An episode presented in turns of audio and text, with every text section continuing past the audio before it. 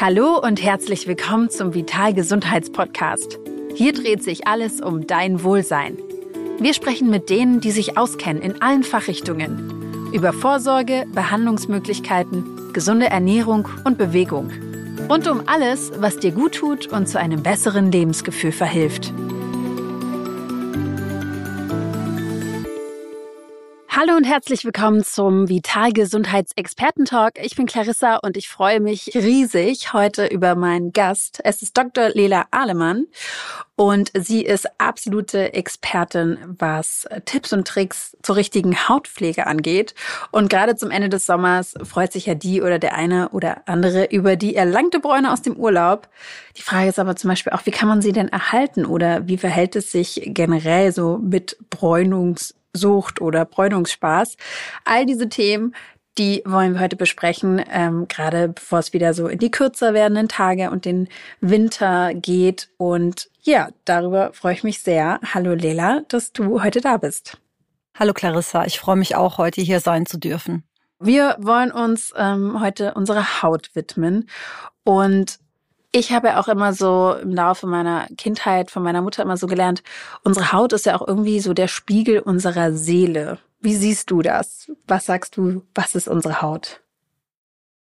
Ja, als Hautärztin finde ich die Aussage ein bisschen gefährlich, weil manche Leute wirklich eine wunderschöne Seele haben, aber vielleicht kein so, ja, im klassischen Sinne schönes Hautbild. Ähm, ich sage es mal vielleicht ein bisschen diplomatischer. An der Haut kann man erkennen, ob Probleme äh, innerlich vorliegen.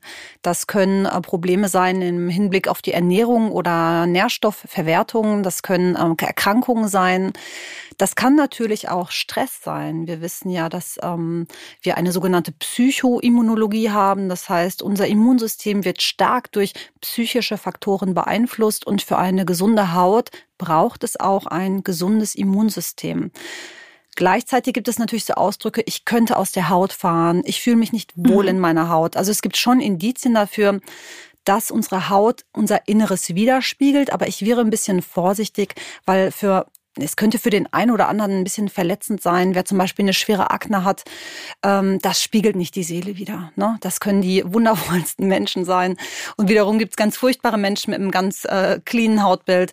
Ich würde sagen, unser Hautbild ähm, kann beeinflusst werden ähm, durch psychische Faktoren oder durch seelische Faktoren und vor allem auch ähm, über die Frage, wie kümmere ich mich um mich selber. Aber es ist kein Muss und es ist kein äh, direkter, ähm, linearer, sag ich mal, Zusammenhang, wo man sagt, je mehr ich mich um mich kümmere, desto schöner wird meine Haut oder andersrum, sondern da spielen wirklich auch genetische Faktoren und Umweltfaktoren eine Rolle, auf die man nicht immer Einfluss hat. Ja, ich finde es auch sehr gut, dass du das nochmal so klar sagst. Ne? Ich glaube, eigentlich ist eben genau mit dieser Aussage ja gemeint, dass ähm, die Haut als irgendwie auch das größte Organ von uns ne, vieles widerspiegeln kann, was eben auch innere Prozesse sind, aber dass es natürlich nicht nicht automatisch unsere Seele zeigt. Ähm, Finde ich gut, dass du das auf jeden Fall nochmal so sagst. Jetzt ähm, hast du es ja selber auch gerade angesprochen. Die Haut kann natürlich auch ein, ja, zeigen, wie, wie wir uns um uns kümmern, was wir für uns tun. Ähm, was ist denn so deine Routine von Hautpflege? So, sage ich mal, für jemanden vielleicht mit auch einer guten, normalen, stabilen Haut. Was wäre so eine gute Pflege für den Tag? Ja, also wir müssen dann im Prinzip sagen, so eine Durchschnittshaut sozusagen. Das ist meistens eine Mischhaut. Ähm, ich würde jetzt mal sagen, eine Frau um die 30, ähm, die beste Pflege für die Haut ist erstmal, sie nicht zu strapazieren, also sie nicht zu reizen. Das heißt, nicht zu aggressiv reinigen, nicht zu viele Produkte zu verwenden und so ein bisschen ähm, bedacht mit der Haut umzugehen, sich zum Beispiel nicht ständig ins Gesicht zu fassen und der Sonnenschutz. Das sind die Basics. Wenn man diese ähm, ja, vier Punkte beachtet, dann hat man, glaube ich, 90 oder 80 Prozent der Miete. Wenn man darüber hinaus noch mehr für seine Haut erreichen möchte, sollte man sie beobachten, sollte sie vielleicht einmal reinigen und dann beobachten, wie ist die Haut nach dem Reinigen. Ein, zwei Stunden später spannt sie, ist sie ölig. Danach kann man seinen Hautzustand so ein bisschen definieren. Habe ich eher eine Haut, die zu, zum Öl, zur Ölproduktion neigt? Habe ich eher eine trockene Haut und eben entsprechend pflegen? Das wäre für mich ähm, morgens äh, reinigen, wenn überhaupt mit Wasser, also keine Seifen benutzen. Das äh, ist in den meisten Fällen besser. Danach vielleicht ein Serum benutzen mit einem Antioxidans. Das muss aber nicht sein. Also Menschen haben auch schon vor Antioxidantien Serien schöne Haut gehabt. Aber das wäre auf jeden Fall denkbar, ein Serum zu verwenden. Zum Beispiel, ich nenne einfach mal ähm, drei Wirkstoffe, Coenzym Q10 oder Vitamin C oder Niacinamid. Danach vielleicht eine Feuchtigkeitspflege und danach ein Sonnenschutz oder einfach ein, ähm, ja, ein Sonnenschutz als Two-in-One-Produkt im Prinzip, also eine Feuchtigkeitspflege mit einem integrierten Sonnenschutz. Eine Sonnencreme ist im Endeffekt auch nichts anderes als eine Hautcreme, eben nur mit einem hohen Lichtschutzfaktor. Das würde für morgens eigentlich reichen. Und mhm. in der Abendroutine, da würde ich tatsächlich dann reinigen. Und ähm, da kann man auch wieder überlegen, braucht es ein Serum? Ja, nein. Also Serum ist eine tolle Sache, ist aber kein Muss. Und ähm, danach kann man überlegen, soll ich ein Retinol anwenden? Wir wissen ja, Retinol wird gehypt aufgrund seiner ja, positiven Wirkungen auf die Haut, Regeneration, ähm, Milderung kleiner Fältchen. Ja, und danach vielleicht eine Feuchtigkeitspflege. Das dürfte eigentlich reichen. Mhm. Das heißt aber, du würdest schon sagen, dass man auch tagtäglich einen Sonnenschutz auftragen sollte. Ja, je nachdem, was man möchte. Wir wissen, dass ähm, das sogenannte Photoaging, das heißt die Alterung unserer Haut durch UV-Strahlen, 80 Prozent unserer ja, Hautalterung ausmacht. Ja, also wir haben eine intrinsische Hautalterung. Das ist einfach wie eine Haut normalerweise hormonell bedingt, altersbedingt und so weiter altern würde. Man sagt, äh, wie die Haut ja biologisch altern würde, kann man äh, ganz gut an der Oberarminnenseite sehen. Da kommt wenig Sonne hin oder am Pobbes. Mhm. Und wir haben eine ja. extrinsische Hautalterung. Die extrinsische Hautalterung wird eben maßgeblich beeinflusst durch die UV-Strahlung der Sonne oder generell durch die Strahlung der Sonne, aber auch natürlich durch andere äh, ja, Umwelt, also Umweltgifte, sag ich jetzt mal, Feinstaub und so weiter.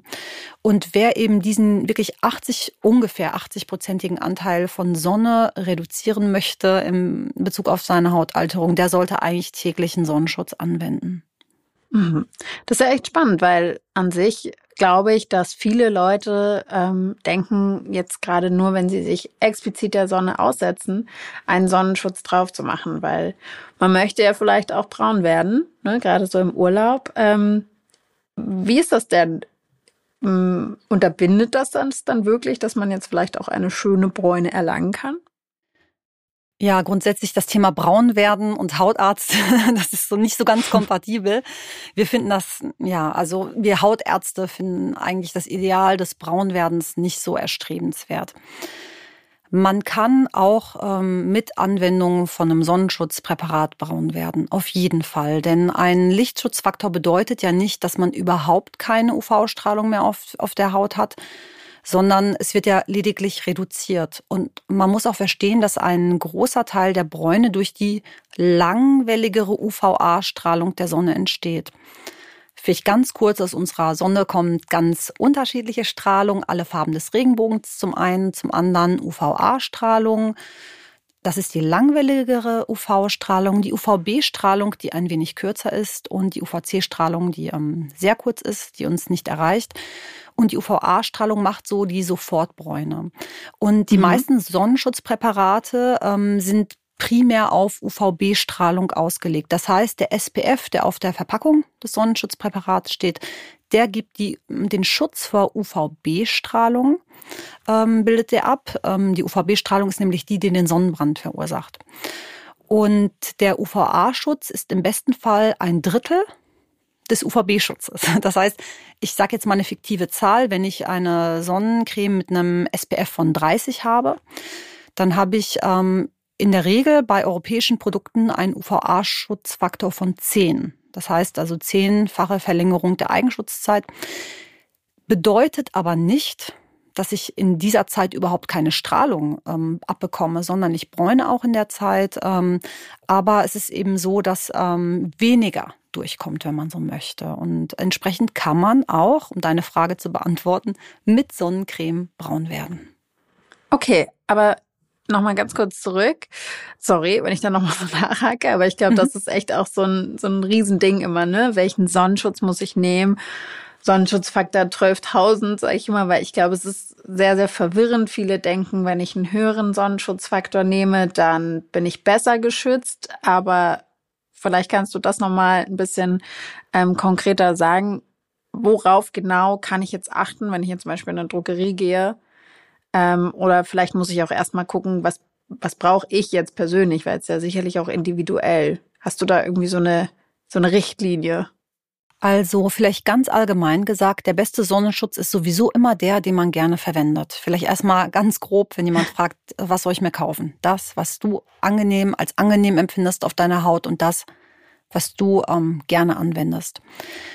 Danach ähm, ist die Frage, wie hoch soll der Schutz sein? Der äh, sollte bei einem höheren UV-Index, also bei einer höheren Intensität der UV-Strahlung, wie wir sie zum Beispiel in den Sommermonaten haben, höher sein als zum Beispiel im Winter. Im Winter würde ich ähm, bei unseren wirklich sehr niedrigen UV-Index in Deutschland Sonnenschutz eigentlich nur dann empfehlen, wenn es wirklich um Anti-Aging geht. Für Hautkrebs muss man im Winter keinen Sonnenschutz auftragen. Ne? Wir reden hier über Anti-Aging, ne? nicht, dass man denkt, äh, das ist sehr dogmatisch. Aber aus Anti-Aging-Gesichtspunkten macht es tatsächlich Sinn, sowohl im Sommer als auch im Winter Sonnenschutz anzuwenden. Und da wissen wir, dass die Menschen Sonnenschutz häufig zu dünn auftragen. Das heißt, mhm. wir verwenden zu wenig Sonnenschutz und tragen ihn relativ ungleichmäßig auf. Das zeigen auch so Bilder mit UV-Kameras. Deswegen empfehlen wir Hautärzte in letzter Zeit eher auf einen höheren Lichtschutzfaktor zu setzen. Denn wenn ich zum Beispiel einen Lichtschutzfaktor 30 so auftrage, wie es der normale Bürger tut, das heißt zu wenig Präparat und ähm, auch noch fleckig, dann ist es so, dass ich den Schutz erheblich reduziere und dann vielleicht beim UV-Schutz von fünf oder zehn rauskomme. Und wenn ich einen 50er Sonnenschutz zu dünn auftrage, dann ist es natürlich so, dass ich trotz schlechter Auftragetechnik, wenn ich das so nennen darf, immer noch einen ganz guten Schutz erreiche, vielleicht dann 20. Deswegen tendiere ich eher dazu, ein bisschen mehr zu empfehlen. Wobei man, wie gesagt, differenzieren muss zwischen Sommer und Winter. Im Winter würde ich mhm. mich da nicht verrückt machen. Da finde ich, reicht ein SPF von 15 für Anti-Aging-Zwecke. Und im Sommer würde ich tatsächlich dann auf einen 50er Schutz setzen. Okay. Also im Winter eher 15 und im Sommer 50. Genau. Und das aber allgemein oder gibt es für manche Menschen irgendwie noch was, worauf man besonders achten kann? Ja, vielleicht erstmal grundsätzlich, worauf man achten kann. Man darf nicht in den Himmel schauen und sagen, oh, heute ist bewölkt, die Sonne scheint nicht und deswegen hm. ähm, brauche ich keinen Sonnenschutz oder einen niedrigen. Ich muss jetzt mal so ein persönliches Beispiel ähm, bringen. Ich war ja, auf so einer Alpenüberquerung. Wir waren auf 3000 Meter Höhe. Ich habe den UV-Index immer als Gadget auf meinem Handy. Der war irgendwie okay. bei sieben oder so. Ne? Der war extrem hoch. Und ähm, keiner hatte sich groß eingecremt auf der Hütte. Auf 3000 Meter hatten exakt alle Sonnenbrand, bis auf mich und meine Familie natürlich. Und ähm, als wir dann runtergingen ins Tal, ähm, da schien dann die Sonne. Und da haben alle eine Pause gemacht, ihre Sonnencreme rausgeholt und sich eingecremt. Dabei war der UV-Index bei vier. Das heißt, die UV-Strahlung bei dem bewölkten, ah. verregneten Bergwetter war deutlich höher als unten im sonnigen Tal, aber wir Menschen assoziieren mit Sonnenstrahlung, mit äh, warmem Sonnenlicht immer auch UV-Strahlung. Das ist so nicht richtig. Das heißt, man muss echt verstehen, ähm, auch wenn der Himmel bewölkt ist, jetzt im, im Sommer, wenn es regnet, es kommen noch viele UV-Strahlen durch und deswegen immer auf den UV-Index gucken. Und man kann das ganz leicht rausfinden über ein wetter.de oder am Googlen UV-Index heute oder eben zum Beispiel mein Handy hat so ein Gadget. Ich habe auf meinem meinem, auf meinem ähm, Bildschirmschoner immer den UV-Index stehen, dann weiß ich immer, wie es ungefähr aussieht mit der UV-Strahlung. Das ist das. Und zu deiner Frage. Ja, das ist ein richtig guter Tipp. Ab wann, ganz kurz dazu, ab mhm. wann würdest du denn sagen, ab welchem Index sollte man sich auf jeden Fall gut eincremen? Ja, die ähm, dermatologische Empfehlung, die offiziell ist, ab, ein UV, ab einem UV-Index von drei. Okay. Mhm. Wenn du allerdings wegen Slow Aging und so deine Haut so jung wie möglich halten möchtest, dann schon eher. Ja, dann im Prinzip schon bei eins. Okay. Also eigentlich, ja, immer. eigentlich immer.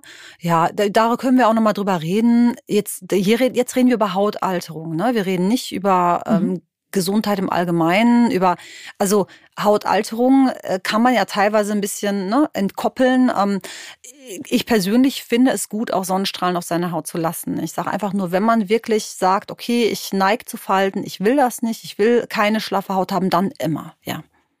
Klar, du sagst jetzt als Hautärztin, ähm, ja, Bräunung und sich irgendwie schön am Pool oder am Strand irgendwie den ganzen Tag äh, entspannen und in der Sonne liegen, geht eigentlich nicht so gut zusammen. Aber jetzt ist es ja schon so, dass man das einfach gerne auch macht und man genießt es irgendwie im Urlaub oder wenn man frei hat und irgendwie an einem schönen Ort ist. Ähm, was kannst du denn sagen, wie kann man das auf eine gesunde Art und Weise tun? Also ich muss nochmal nachfragen, gesund bräunen oder die Sonne nutzen für gesundheitliche Zwecke? Na, gesund bräunen vielleicht erstmal so für den Sommerurlaub zu wissen, okay, wie kann ich mich gesund bräunen? Hm, ja, gesund bräunen ähm, man sollte auf jeden Fall im Vorfeld, eigentlich natürlich ganzjährig, aber besonders im Vorfeld darauf achten, sich äh, reich an Carotinoiden, sekundären Pflanzenstoffen im Allgemeinen und Antioxidantien zu ernähren. Mhm. Denn diese Art von Nahrung ähm, hilft den Zellen im Prinzip ähm, Sonnenschäden ja zu bearbeiten, wenn man so möchte. Ne? Also wenn ich zum Beispiel vor den Sommermonaten anfange, intensivierter ähm, Tomaten in Form am besten von Tomatenmark zu sich zu nehmen, wenn ich anfange, Möhrensaft zu trinken, Grünkohl zu essen, äh, grüne Smoothies zu trinken, dann gebe ich meinem Körper natürlich das Werkzeug, um auch selber äh, stark zu sein gegen die Sonne. Wenn ich mich aber pro-entzündlich ernähre, wenn ich ähm, viele ähm, gesättigte Fette, Transfette, Fastfood und Zucker zu mir nehme, dann habe ich sowieso einen etwas erhöhten Entzündung, eine erhöhte Entzündungsbereitschaft, Entzündungsstatus im Körper. Und dann fällt es dem Körper auch angesichts der vielen Baustellen schwerer, auf Sonnenstrahlen adäquat zu reagieren. Das heißt, ich finde, die Grundvoraussetzung für eine gesunde Bräune sollte erstmal eine entsprechende Ernährung sein, die die Haut von innen pflegt und schützt. Danach ist es sinnvoll, schrittweise sich der Sonne auszusetzen. Das heißt nicht im Büro sitzen und dann nach äh, Ibiza fliegen und bräunen, mhm. sondern wirklich dann Tag für Tag so ein bisschen eine Lichtschwiele aufzubauen, eine leichte Vorbräunung aufzubauen. Wir sagen immer, es gibt keine gesunde Bräune. Keine Ahnung. Also ich würde aus meiner, es ist jetzt die offizielle Aussage, ich würde sagen, klar, es gibt eine gesunde Bräune. Ähm, wenn ich von Sonnenschutz rede, meine ich eher Anti-Aging. Natürlich kann man sich auch bräunen, ohne seine Lebenserwartung zu verkürzen. Ganz bestimmt. Ja? Also sind zwei unterschiedliche Paar Schuhe, das Aussehen und die Gesundheit. Und ähm, so würde ich es machen, wenn ich mich bräunen wollen würde. Ne? Würde ich so äh, langsam sukzessive in die Sonne gehen. Ich würde wahrscheinlich darauf achten, den Aufenthalt in der Mittagssonne so kurz wie möglich zu halten. Mhm. Also eher so vormittags oder so zum späteren Nachmittag. E eher so, wobei Genau, wobei ich bewusst gesagt habe, kurz zu halten, weil wir die in der Mittagssonne ähm, am meisten Vitamin D produzieren können. Deswegen würde ich mich in der Mittagssonne aufhalten, aber ich würde im Prinzip nicht meine drei Stunden, die ich ähm, in der Sonne verbringe, von zwölf bis drei verbringen, ja. sondern ich würde vielleicht mittags nur eine Viertelstunde in der Mittagssonne sein, je nach Hauttyp. Vielleicht auch nur fünf Minuten, wenn ich rothaarig bin oder zwei Minuten. Dunklere Hauttypen vielleicht eine halbe Stunde, einfach um meine Vitamin D-Produktion zu unterstützen. Und ähm, den Rest der Bräune würde ich mir eher morgens oder abends holen. Ja. Jetzt hast du ein weiteres äh, spannendes Thema angesprochen, was ich persönlich zum Beispiel auch gut kenne, ist diese Vitamin D-Nummer, ne? Diese Verbindung von Sonne oder fehlende Sonneneinstrahlung und Vitamin D. Ich bin ja jetzt jemand so, der eher eine etwas dunklere Haut hat, sage ich mal. Ähm, und ich persönlich zum Beispiel merke das schon auch in den Wintermonaten, wo man dann wenig Sonne bekommt, dass es mich komplett schlaf, so schlapper macht oder müder macht und ähm, nehme dann zum Beispiel auch Vitamin D-Tabletten dazu. Vielleicht kannst du noch mal kurz erläutern, in, in welchem Zusammenhang das überhaupt steht. Grundsätzlich ist es so, dass wir wissen, dass ein Vitamin D-Mangel mit verschiedenen Erkrankungen assoziiert ist. Was aber nicht immer bedeutet zwangsläufig, dass dann die Supplementation äh, von Vitamin D dann auch zur Verbesserung dieser Erkrankungen führt. Das muss man vielleicht erst mal wissen. Aber mhm. wenn ich das so pauschal sagen darf, Vitamin D-Mangel ist nicht gut. Ne? Wenn du sagst, ähm, dass du dich schlapper fühlst im Winter, dann kann das ganz viele Gründe haben. Das kann damit zu tun haben, dass du insgesamt zu wenig äh, Licht bekommst, denn aus der Sonne kommt ja nicht nur UVB-Strahlung, die für die Vitamin D-Bildung erforderlich ist, da kommt auch Infrarotstrahlung raus, mhm. die im Gehirn einen Melatonin-Timer setzt, also die dem Gehirn hilft zu entscheiden, jetzt ist Tag und in so und so vielen Stunden fängt dann die Nacht an und äh, dann musst du anfangen, Melatonin zu produzieren. Diese Signale gibt die Sonne unserem Gehirn. Das fehlt natürlich auch in den Wintermonaten. Ne? Das heißt, wenn man sich schlapp fühlt im Winter, muss es nicht äh, allein am Vitamin D-Problem ähm, liegen, sondern einfach an der Lichtexposition im Allgemeinen. Vielleicht, um das einmal festzuhalten. Und wenn du dir jetzt nicht sicher bist, ähm, wie du in Bezug auf deine Vitamin D-Produktion dastehst, dann solltest du auf jeden Fall immer das Vitamin D im Blut kontrollieren. Und was ich ganz wichtig finde, ist zu verstehen, dass ähm, viel Aufenthalt im Freien nicht gleichzeitig bedeutet hoher Vitamin D-Spiegel. Ich habe viele Patienten, die mhm. mir sagen, ach, ich kann gar keinen Vitamin D-Mangel haben. Ich bin immer mit dem Hund draußen, ich bin immer draußen Fußball spielen und so weiter. Dann nimmt man ihnen Blut ab und sieht, oh, sie haben doch einen Vitamin D-Mangel. Das heißt, der einzige Weg, um einen Vitamin D-Mangel valide auszuschließen, ist die Bestimmung des Vitamin D-Wertes im Blut. Das bleibt dabei. Mhm. Und wenn du jetzt Vitamin D ja haben möchtest im Winter, dann macht es natürlich Sinn, sich gezielt eben der Mittagssonne auszusetzen für ein paar Minuten. Dann natürlich ähm, ja ohne Sonnenschutz ist dann einfacher. Ich persönlich äh, nutze für meine Vitamin D-Bildung nicht mein Gesicht. Das heißt, es, es, wird ja immer gesagt, Gesicht und Hände, 15 Minuten in die Sonne reicht für die Vitamin D-Bildung. Erstmal extrem fragwürdige Aussage, weil äh, mhm. äh, auf welchen Haupttyp beziehen die sich? Auf einen äh, ähm, Deutschen mit Af afrikanischer Herkunft oder jemanden wie mich oder auf eine rothaarige? Ne? Das ist ja erstmal das. Es ja. kommt ja auf die auf den Pigmentzustand der Haut an. Habe ich viel Pigment, habe ich wenig Pigment. Das ist das Erste. Und das Zweite ist, dass natürlich empfohlen wird Handrücken und Gesicht. Das sind natürlich gerade die Bereiche, wo ich am meisten weißen Hautkrebs hinterher finde und wo natürlich Hautalterung ähm, für alle sichtbar ist. Mhm. Und ich persönlich mache das so, ich schütze eigentlich immer meine Hände, Hals, Dekolleté, Gesicht. Und wenn ich gezielt im Sommer rausgehe für die Vitamin D-Bildung, was ich mache, dann nehme ich meine Beine, meinen Rücken, mein Bobbes, solche Dinge, also Dinge, solche Körperteile, Entschuldigung, die halt nicht immer draußen sind und die nicht immer so vom Licht so, ähm, ja, vom UV, von den UV-Strahlen strapaziert werden. Ne? Ähm, das finde ich vielleicht ganz wichtig. Das heißt, einfach so ein Bikini, so kurz rausgehen, zehn Minuten auf Terrasse oder sonst wo, Vitamin D tanken, im Winter oder im Herbst den Wert bestimmen und dann eben supplementieren, ne? als Nahrungsergänzung Vitamin D nehmen. Und was würdest du sagen, du bist ja spezialisiert auf eine gute Ernährung. Was kann ich tun in meinem Alltag, dass ich tatsächlich vielleicht mit einer Ernährung, auf was muss ich achten bei der Ernährung, ähm, meine Hautpflege unterstütze? Ja, das ist wirklich gut möglich, mit der Ernährung seine Haut zu unterstützen. Es gibt zwar keine Garantie darauf, dass man bei einer guten Ernährung auch eine gute Haut hat, aber die Wahrscheinlichkeit ist schon sehr hoch. Und ich ähm, versuche immer als erstes zu betonen, was man nicht tun sollte. Das, mhm. was man nicht tun sollte, ist äh, viel Fertigessen zu sich zu nehmen, viel Fast Food, Transfettsäuren, das ist meistens auch in Fertigessen und Fast Food enthalten. Nicht so viel Zucker zu sich nehmen, ähm, auf seinen Schlaf achten. Okay, das ist jetzt keine Ernährungsgewohnheit, aber das sind so wichtige Dinge, wo man ganz einfach erstmal ohne viel Aufwand und ohne große Raketenwissenschaft erstmal seine Haut unterstützen kann. Lass einfach erstmal die schlechten Sachen weg und ich glaube, es gibt einen Konsens darüber, was schlechte Nahrungsmittel sind. Ne? Mhm. Im zweiten Schritt kann man dann überlegen, okay, was esse ich denn stattdessen? Grundsätzlich mhm. natürlich nicht zu viel.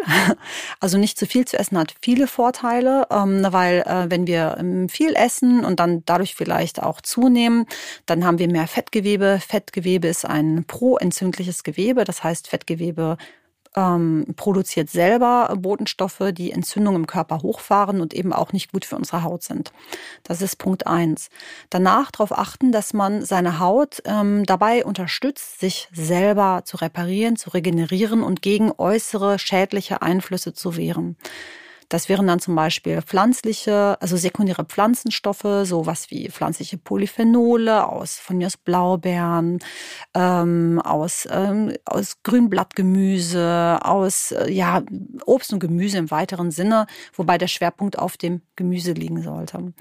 Dann, ähm, wenn man es verträgt, Hülsenfrüchte und ähm, Vollkornprodukte, wenn es geht, einfach ballaststoffreich essen, um seine Darmflora auch zu füttern, die dann wiederum für uns kurzkettige Fettsäuren produziert, also tolle Botenstoffe produziert, die in unsere Haut wandern und unsere Haut äh, dabei helfen, Ceramide zu bilden, sich zu regenerieren und so weiter. Und ähm, nicht zuletzt auch polyphenolhaltig zu trinken und ähm, zum Beispiel sowas wie Grüntee, Matcha, ähm, zu trinken. Ich trinke immer Tomatenmark mit heißem Wasser und ein bisschen ähm, Gemüsebrühe. Das ist dann mhm. ähm, Lykopen-Drink. Ähm, ich trinke ab und zu Möhrensaft, wobei ich da mal aufpasse wegen des vielen Fruchtzuckers. Ähm, also solche Dinge. Also zu essen und zu trinken, so dass wir unseren Körper im Prinzip dabei unterstützen, ähm, ja, bei der Regeneration unterstützen. Und was man auch nicht vergessen darf, ist Eiweiß. Wir müssen genug Eiweiß zu uns nehmen. Ähm, wir müssen, ich ne, selber nehme Kollagenpulver zu mir. Wir müssen darauf mhm. achten, dass wir genug Kollagen, also genug ähm, Peptide zu uns nehmen weil man muss verstehen, Kollagen ist das Stützgerüst unseres Körpers. Es ist ein Eiweiß und wenn wir zu wenig Eiweiß haben, der Körper muss sich das Eiweiß irgendwo herholen und im Zweifelsfall äh, greift er dann unser ja, hauteigenes Kollagen an. Das macht er sowieso ab einem gewissen Alter, aber wenn man natürlich sich Mangel ernährt und Mangel ernährt ist für mich ähm, oder für die Deutsche Gesellschaft für Ernährung, ich meine 0,6 bis 0,8 Gramm Eiweiß empfehlen die ähm, täglich zum Erhalt zum Beispiel der Muskelmasse oder des Proteins im Körper. Ich würde mehr empfehlen. Ich würde ähm, mindestens ein Gramm pro Kilogramm Körpergewicht empfehlen aus meiner Erfahrung, weil wir alle ja nicht nur irgendwie überleben wollen. Wir wollen ja, zumindest, ich glaube, die, die den Podcast hier hören, wollen ja so ein bisschen mehr als nur irgendwie gerade so durchkommen. Ja, und von daher würde ich einen Tacken mehr empfehlen, ein bisschen mehr Protein und eben auch ähm, vielleicht sogar die Einnahme eines Kollagenpulvers. Lass uns noch mal ganz kurz eine wirklich glaube ich, akute Frage auch klären, ähm, die jetzt gerade so im Abschluss zum Sommer hin sicherlich wichtig ist, weil ich sag mal so, es passiert ja dann doch immer wieder, ähm, auch vielleicht, wenn man sich gut eingecremt hat oder so, aber im Eifer des Gefechts, man ist dann in den Pool gehüpft, hat den Sonnenschutz wieder vergessen drauf zu ähm, packen oder zu erneuern und hat einen Sonnenbrand bekommen. Was würdest du denn sagen, wie kann man denn am besten so einen Sonnenbrand auskurieren? Wenn es zum Sonnenbrand gekommen ist, dann ist das erstmal das erste oder die erste Empfehlung von mir, aus der Sonne rauszugehen und nicht mehr reinzugehen. Also aus der Sonne bleiben, um die Haut nicht noch weiter zu stressen.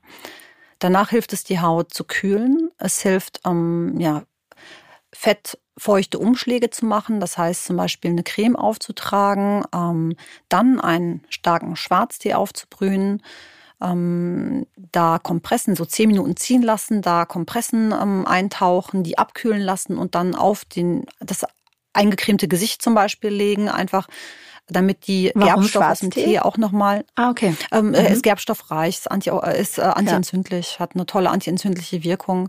Wird ja auch in vielen Kulturen verwendet für äh, die Behandlung von Hautproblemen.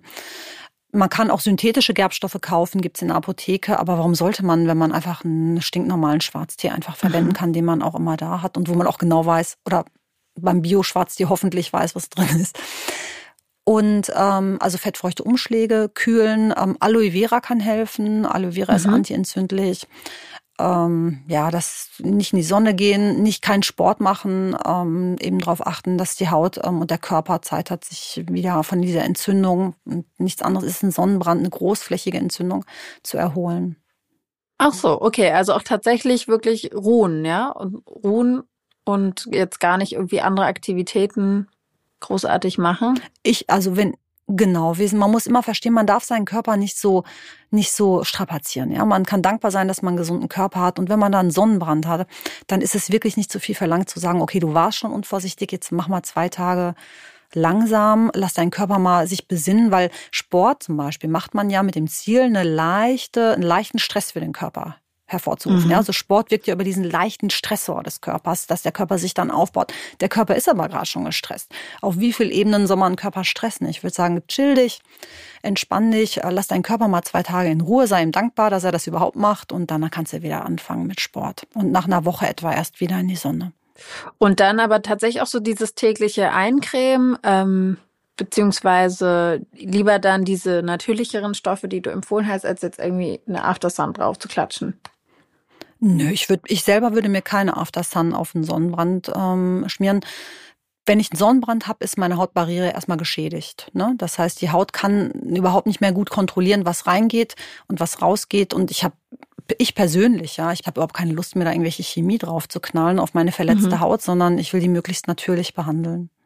Gut, weil ich glaube, es gibt, gibt schon viele Leute, die dann vielleicht gerade im Urlaub ähm, dann zur Aftersun greifen oder beziehungsweise Aloe Vera hast du ja auch genannt, ist ja auch, glaube ich, so ein, so, ein, so ein Mittel, wo alle sagen, ah ja, das ist auf jeden Fall gut ähm, für einen Sonnenbrand und steckt ja auch in vielen Aftersuns drin dann.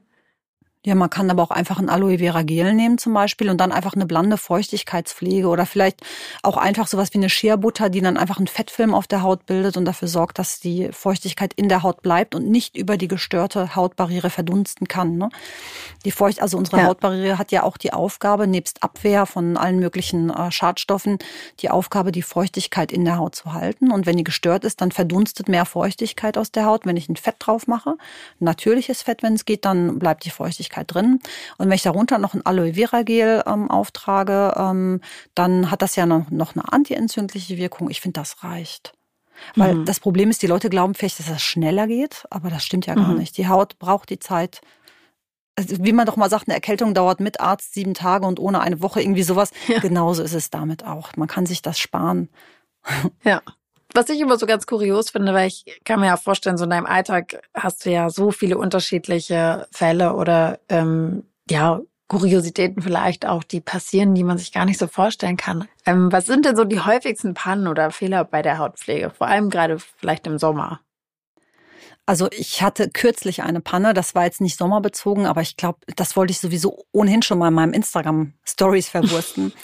Ich hatte ja. eine Patientin, ähm, die versucht hat, also sie hatte wohl gehört, dass Retinol irgendwie gegen Falten hilft. Und ich kann als Hautärztin sagen, ja, aber so ein ganz klein bisschen und das nach, wenn du es zehn Jahre anwendest, hast du nach zehn Jahren ein klein bisschen weniger feinste Linien als jemand, der nie ein Retinol verwendet hat. Mhm. Ne? Also bei gleich, wenn mhm. das andere alles gleich ist, alle anderen Faktoren gleich, Sonnenschutz etc., ne? dann hat der den Retinol verwendet und das auch maßvoll verwendet, ohne seine Haut ähm, zur Entzündung zu bringen und zur Rötung zu bringen. Der hat dann vielleicht ein paar kleine Linien, feine Linien weniger und natürlich einen schöneren Glow und so weiter. Und sie hat das irgendwie falsch verstanden und hat gedacht, damit kriegt man Falten weg und hat sich das Retinol eingerieben. Und sie kam zu mir und die ganze Stirn war einfach rohes Fleisch. Rohes Fleisch, wirklich. Mhm. Und ähm, aus diesem Missverständnis heraus hat sie im Prinzip ihre Haut komplett weggeätzt mit dem Retinol und hatte dann Wunden hinterher auch so ein bisschen Pigmentverschiebung im Bereich der Stirn. Das wäre mal so ein, so ein wirklich so ein kleiner Fail. Ähm, sie hat es jetzt, ähm, sie weiß es jetzt besser, sie wird es nicht mehr machen. Es sieht jetzt mittlerweile auch alles gut aus. Aber ähm, das wäre mal so ein klassischer Fehler. Ein weiterer Hautfehler oder Pflegefehler wäre, keinen Sonnenschutz anzuwenden. Also wenn mhm. man schöne also ne, wenn man schöne Haut haben möchte, besser Sonnenschutz anwenden. Auch wenn man gesunde Haut haben möchte, ne, ähm, macht es Sinn, Sonne, ja, sich vor der Sonne zu schützen. Das, wenn ich sage Sonnenschutz anwenden, meine ich nicht immer nur Sonnencreme, sondern das kann auch ein Hut sein, das kann auch Kleidung sein, das kann auch sich im Schatten aufhalten bedeuten. Das ist also vielfältig. Klassische weitere Hautfehler ähm, sind im Sommer auf seine Skincare-Routine zu verzichten, weil man zum Beispiel glaubt, dass ähm, diese Produkte und Sonne sich nicht vertragen. Zum Beispiel glauben viele, dass man im Sommer kein Retinol anwenden darf, dass man kein Vitamin C-Serum anwenden mhm. darf, dass man äh, keine chemischen Peelings machen darf. Das kann man alles machen, natürlich in Rücksprache mit jemandem, der sich damit auskennt. Aber wenn man das vernünftig macht, ohne dass die Haut sich entzündet und seinen Sonnenschutz aufträgt, dann ähm, sieht die Haut super aus und man muss sich überhaupt keine Sorgen machen, muss seine Routine nicht für drei, vier Monate unterbrechen. Also das wären so für mich so klassische Fehlerchen. Ja, wir haben End of Summer, ne? wir haben sicherlich viel Urlaub gemacht in der Sonne ähm, Zeit verbracht und da auch sicherlich unsere Haut viel abverlangt. Welche konkreten Schäden kann denn zu viel Sonne auf unserer Haut hinterlassen? So ganz grob. Ja, ich spreche jetzt von den konkreten sichtbaren Schäden, die Sonne auf unserer Haut anrichten kann. Das ist natürlich eine Beschleunigung des Kollagenabbaus über die ähm, ja, Hochregulation von Enzymen, den Matrix-Metalloproteinasen, die Kollagen abbauen. Dadurch eben auch ähm, schlaffe Haut, Falten, dann ähm, unregelmäßige Pigmentierung im Sinne von Pigmentflecken. Das wären so die kosmetischen ähm, Nachteile. Dann vielleicht infolge des Kollagenverlusts und auf, ja, aufgrund der Wärme auch erweiterte Äderchen im Gesicht. Ähm, Hauterkrankungen wie Rosacea zum Beispiel können durch UV-Strahlung verschlechtert werden. Wobei es auch andere Hauterkrankungen gibt wie Schuppenflechte und Neurodermitis, die werden in der Regel besser durch UV-Strahlung. Mhm. Das heißt, ähm, es möchte sie nicht schlecht machen. Sie hat auch sehr viele positive Effekte. Aber grundsätzlich, die Hautalterung wird in jedem Fall, also inklusive Pigmentflecken, fahlem Hautbild, Falten, Erschlaffung der Haut, wird auf jeden Fall sehr gefördert. Die medizinischen Auswirkungen von zu viel Sonne sind, äh, ja, oder die Hauptauswirkung im medizinischen Sinne ist die Entstehung von Hautkrebs. Es gibt unterschiedliche Hautkrebsformen. Es gibt weißen und schwarzen Hautkrebs, grob gesagt. Und beide Hautkrebsformen werden durch die UV-Strahlung der Sonne im Prinzip ja ausgelöst oder mitbedingt. Mhm. Worin unterscheiden die sich, also weißer und schwarzer Hautkrebs? Ich versuche es mal einfach und kurz zu sagen. Der schwarze Hautkrebs geht von den pigmentbildenden Zellen, den Melanozyten der Haut aus und ähm, er ist ähm, sehr gefährlich. Also an schwarzem Hautkrebs sind, ähm, ja, versterben viele Menschen, er kann ähm, leicht streuen.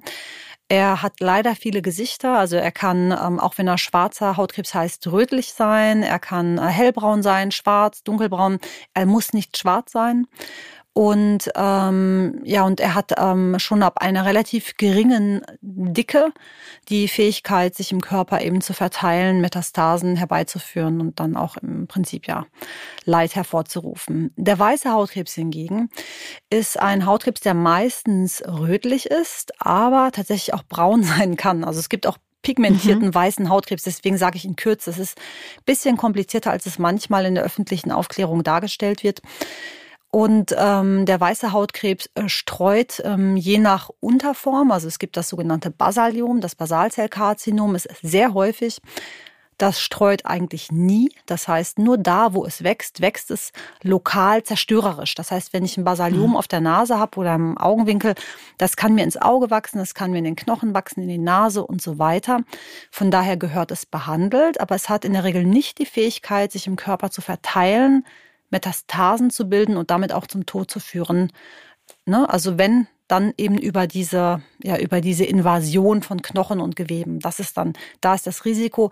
Das geschieht aber sehr langsam und deswegen sagt man, der ist so semi-maligne, so halb bösartig. Und da muss man sich auch keine großen Sorgen machen, der muss halt nur weg. Und ich mhm. sage den Patienten immer, da sterben sie nicht dran, wir machen den weg und dann haben sie eine ganz normale Lebenserwartung und müssen halt in Zukunft einfach nur besser aufpassen. Daneben gibt es noch die häufigste Form von Hautkrebs. Das ist das, ja, das ist die aktinische Keratose oder Lichtwarze. Da gibt es ganz viele Synonyme. Das ist die häufigste Form von Hautkrebs, die man in der Praxis findet. Und zwar ist das im Prinzip Hautkrebszellen, die noch nicht in tiefere Hautschichten eingedrungen sind, vom weißen Hautkrebs, die oben auf der Haut liegen, ähm, ähm, sogenannte Plattenepithelkarzinomata in situ. Das heißt, das sind Plattenepithelkarzinomzellen, weiße Hautkrebszellen, die auf der Haut liegen. Die äußern sich dadurch, dass die Haut sich rau tastet in der Regel, so ein bisschen schuppt. Das sind so kleine Areale. Ja, also man muss sich das so vorstellen, als jemand, der hat so eine kleine Stelle im Gesicht, auf mhm. der Nase, auf der Wange, die schuppt immer so ein bisschen, die Haut ist immer so leicht gerötet, dann ist es mal besser, mal schlechter. Das kann ein Hinweis sein auf eine aktinische Keratose. Eine aktinische Keratose geht nur in einem von ja, etwa 20 Fällen überhaupt in einen invasiven Krebs über. Das heißt, ähm, nur sehr selten durchdringt sie Schichten der Haut, die ihr es überhaupt grundsätzlich theoretisch ermöglichen, überhaupt zu streuen etc.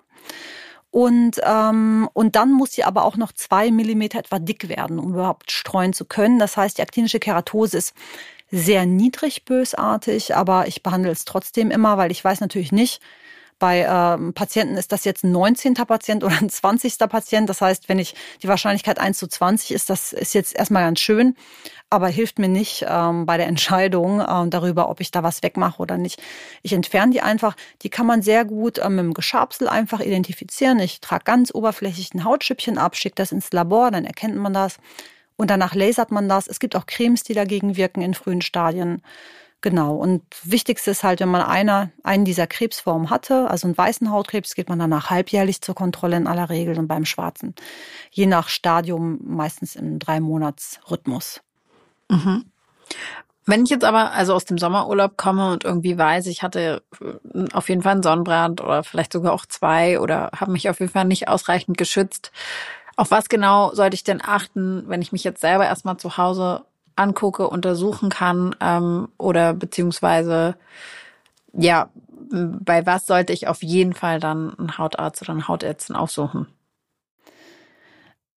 Was ich den Patienten immer empfehle, ist nicht direkt nach dem Sommerurlaub zur Hautkrebsvorsorge zu gehen. Durch die UV-Strahlung ist das Pigment ähm, oft ein bisschen ungleichmäßiger verteilt und es ist schwerer zu entscheiden, ob ein Muttermal ja auffällig pigmentiert ist mhm. ähm, oder unauffällig. Ich empfehle den Patienten immer ein bisschen abzuwarten, bis die Bräune ein bisschen abgeklungen ist, damit man ein realistisches Bild hat.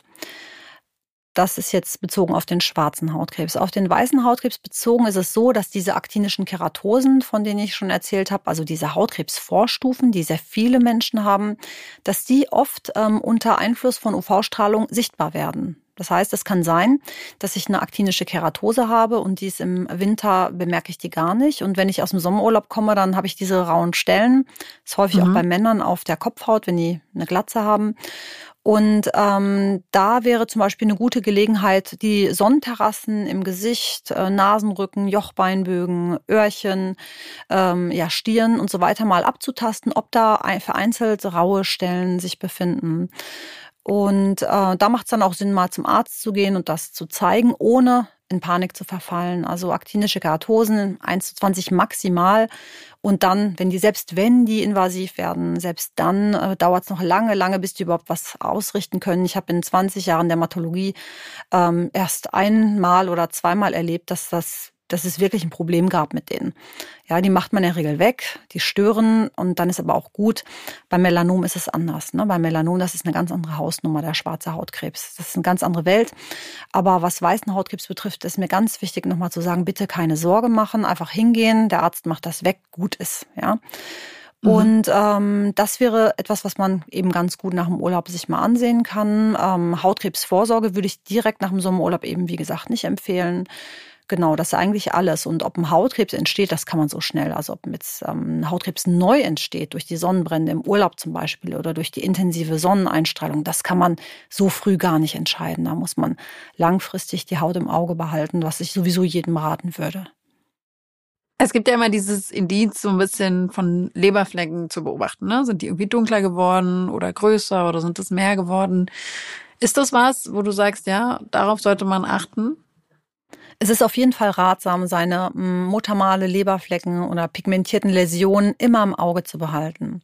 Mir ist wichtig, darauf hinzuweisen, dass ähm, die Aufklärung sich meistens auf braune Flecken bezieht und dadurch, dass man auch schwarzer Hautkrebs ähm, sagt, wird so ein bisschen der Eindruck erweckt, als könnte, als wäre gefährlicher Hautkrebs schwarz. Aber gerade bei Menschen, die viel Rotpigment haben in der Haut, kann ein schwarzer Hautkrebs auch rot sein oder rötlich. Ich hatte letztens sogar eine Patientin, eine Südländerin, komplett schwarze Haare und so weiter. Roter Knubbel, das war ein Melanom, also ein schwarzer Hautkrebs. Das ist mir ganz wichtig, dass man das weiß. Ein Hautkrebs ist nicht immer nur schwarz. Grundsätzlich, viele Muttermale bergen ein etwas höheres Risiko im späteren Leben an Hautkrebs zu erkranken. Allerdings ähm, könnte ich jetzt aus meiner persönlichen Erfahrung sagen, dass ich sehr viele Patienten habe, die ganz wenig Muttermale hatten und dann aus dem Nichts so ein, ja, ein Melanom ihnen gewachsen ist. Ähm, von daher würde ich mich nicht darauf verlassen, dass ich eine stabile, robuste Haut habe, nur weil ich wenig Muttermale habe. Das ist mir ganz wichtig, dass man auch weiß, man kann der Haut nicht ansehen, unbedingt, ob sie Hautkrebs mal bekommt. Man kann jetzt sagen, so grob, das Risiko ist hier ein bisschen höher, hier ein bisschen niedriger, aber wenn ich jetzt mal ein Beispiel, ein prominentes nennen darf, Bob Marley, ja, dunkelhäutiger mhm. Mann ist an Hautkrebs gestorben. Ne? Mhm. Das heißt, man muss sich klar darüber sein, das kann jeden treffen, das hat auch genetische Ursachen und es gibt keinen Faktor, aufgrund dessen ich sagen würde, nee, du kriegst keinen Hautkrebs. Ne? Du musst, musst bei jedem gleichermaßen gründlich sein und jeder Mensch muss auch bei sich gleichermaßen immer auf seine Haut achten und die Haut beobachten. Wenn ich jetzt also aus dem Sommerurlaub komme und irgendwie weiß, dass ich meine Haut überstrapaziert habe, gibt es so einen bestimmten Zeitraum, bei dem ich dann vielleicht auf eine besonders starke Pflege achten sollte? Oder gibt es irgendwann so einen Bereich, wo man sagt, okay, jetzt ja, bin ich so aus dem aus der gröbsten Gefahrenzone raus? Nein, die Haut merkt sich jeden Sonnenstrahl. Das heißt, ich kann jetzt die optische Auswirkung und die Entzündung und so weiter abmildern. Ich kann mich antioxidativ ernähren, ich kann Aloe Vera Gel anwenden und so weiter. Das wird aber alles nicht den genetischen Schaden verhindern, den die Haut erlitten hat. Das heißt, jeder Sonnenstrahl ist in der Haut gespeichert, ähm, jeder Sonnenbrand ist gespeichert, egal was man hinterher tut. Man kann dann in der Folge darauf achten, dass man ein gesundes Immunsystem hat, dass der Körper für den Fall, dass da eine Krebszelle entsteht, noch mehr Unterstützung findet, dabei ähm, darauf zu reagieren. Am besten dadurch, dass man im Prinzip seinen Körper möglichst pflegt, so dass er auch ja freie Kapazitäten hat für diese Aufgaben und nicht mit anderen Baustellen beschäftigt ist. Ähm, das heißt, ähm, nein, man kann es nicht rückgängig machen. Man kann aber in der Folge eben seinen Körper dabei unterstützen, ähm, ja, gesund zu bleiben, um es mal so auszudrücken. Mhm.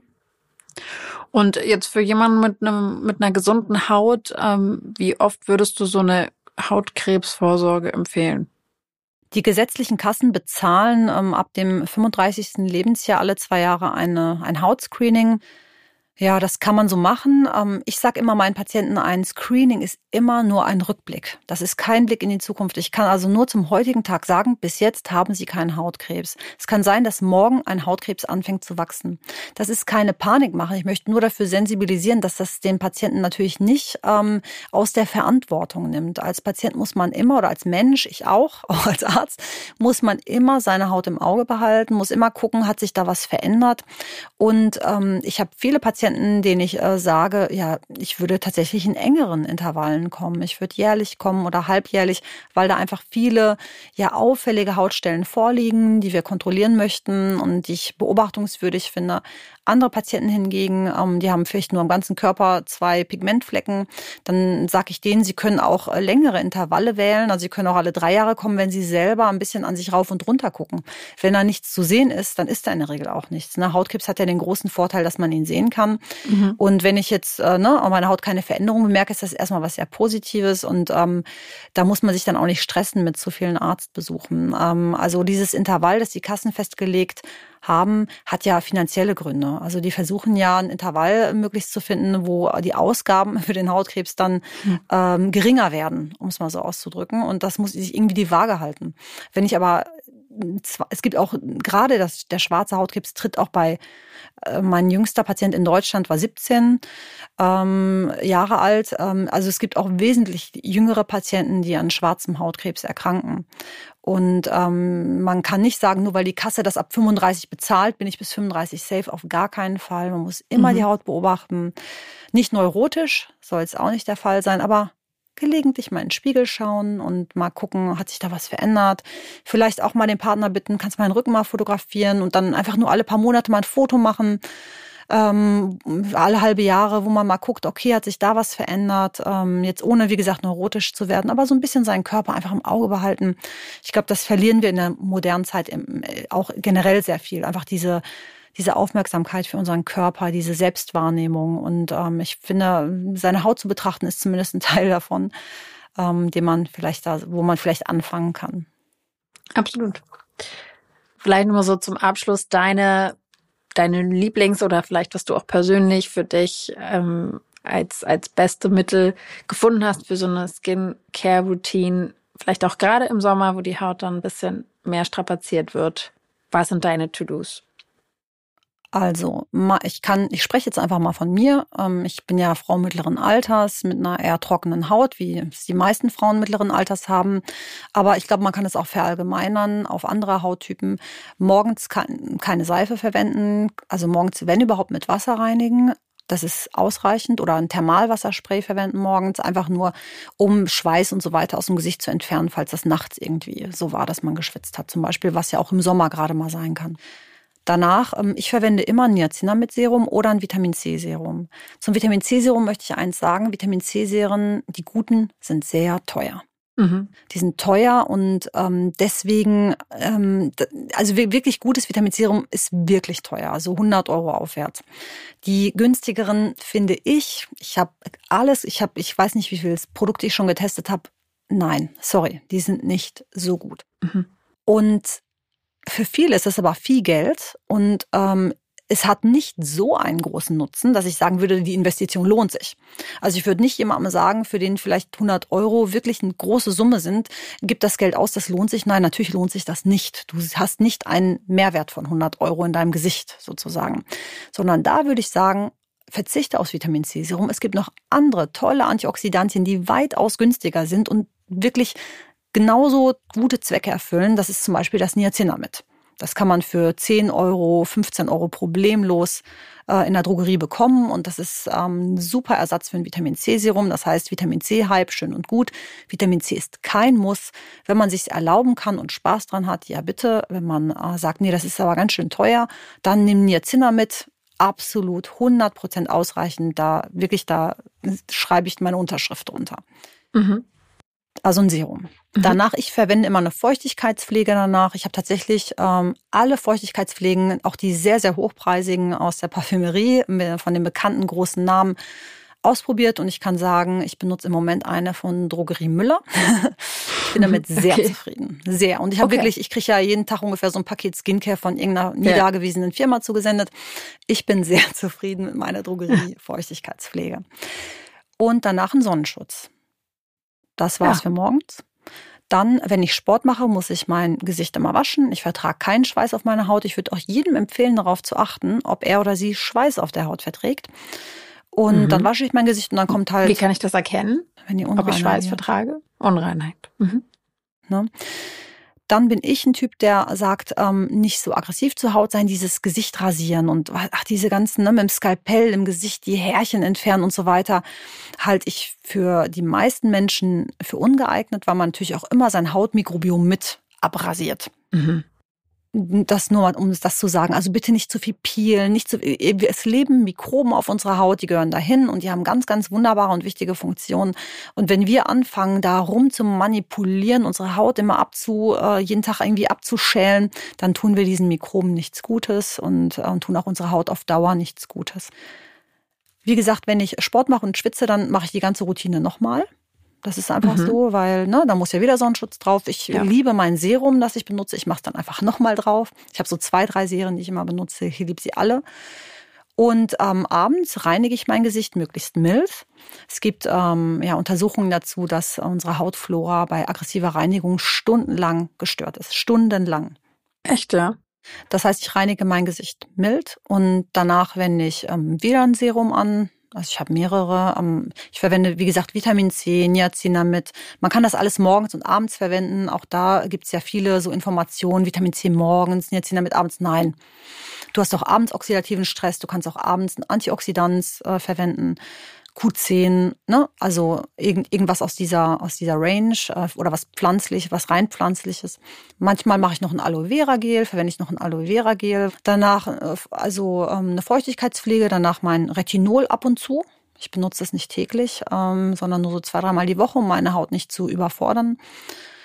Denn ähm, was man wissen muss, ist, mehr Retinol ist nicht besser. Ich hatte letztens eine Patientin, da hat der Arzt gesagt, ja, nee, auch wenn die Haut rot wird und so jeden Tag. Nein, um Gottes Willen, die Haut entzündet sich und altert ja. schneller. Das nennen wir ein Flammaging. Okay. Das heißt, äh, eine entzündete Haut altert beschleunigt. Also äh, bei okay. allem, was man macht, bitte die Haut nicht zu stark reizen. Ja? Lass die Haut in Ruhe. Wenn man die Haut zur Entzündung äh, provozieren möchte, dann nur gezielt und selten. Ja, äh, vielleicht durch ja. mal durch eine Needling oder sonst irgendwas, vielleicht alle vier Wochen oder sechs Wochen, aber bitte nicht in der täglichen Routine. Genau. Dann nochmal eine, benutze ich nochmal eine Feuchtigkeitspflege, dann gelegentlich eine Augenpflege, aber auch nur, wenn ich mal eine, mal wieder teste, weil ich ehrlich gesagt kein Verfechter von Augenpflege bin. Und Lippenbalsam, das war's. Super. Sehr gut. Ich danke dir vielmals, Lila. Ich habe wirklich viel mitgenommen.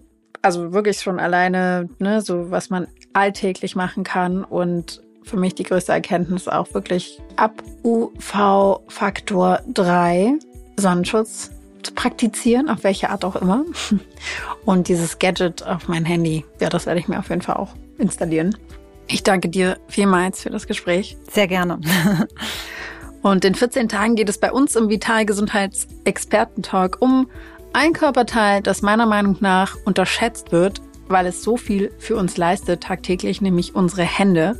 Und ich werde mit Dr. Michael Lehnert, dem Handchirurg aus Berlin, sprechen, mit welchen Kniffs und Tricks und vor allem ganz viel Fingerspitzengefühl wir unsere Hände möglichst gesund halten. Ich freue mich auf euch. Bis dahin folgt uns gerne bei Instagram, Vital Magazin, Facebook oder geht auch auf vital.de. Außerdem könnt ihr selbstverständlich ins Vital Printheft schauen und wir freuen uns auch über Feedback und Anregungen von euch. Schickt uns dafür einfach eine Mail an podcastfragen@vital.de. Bis dahin, macht es gut.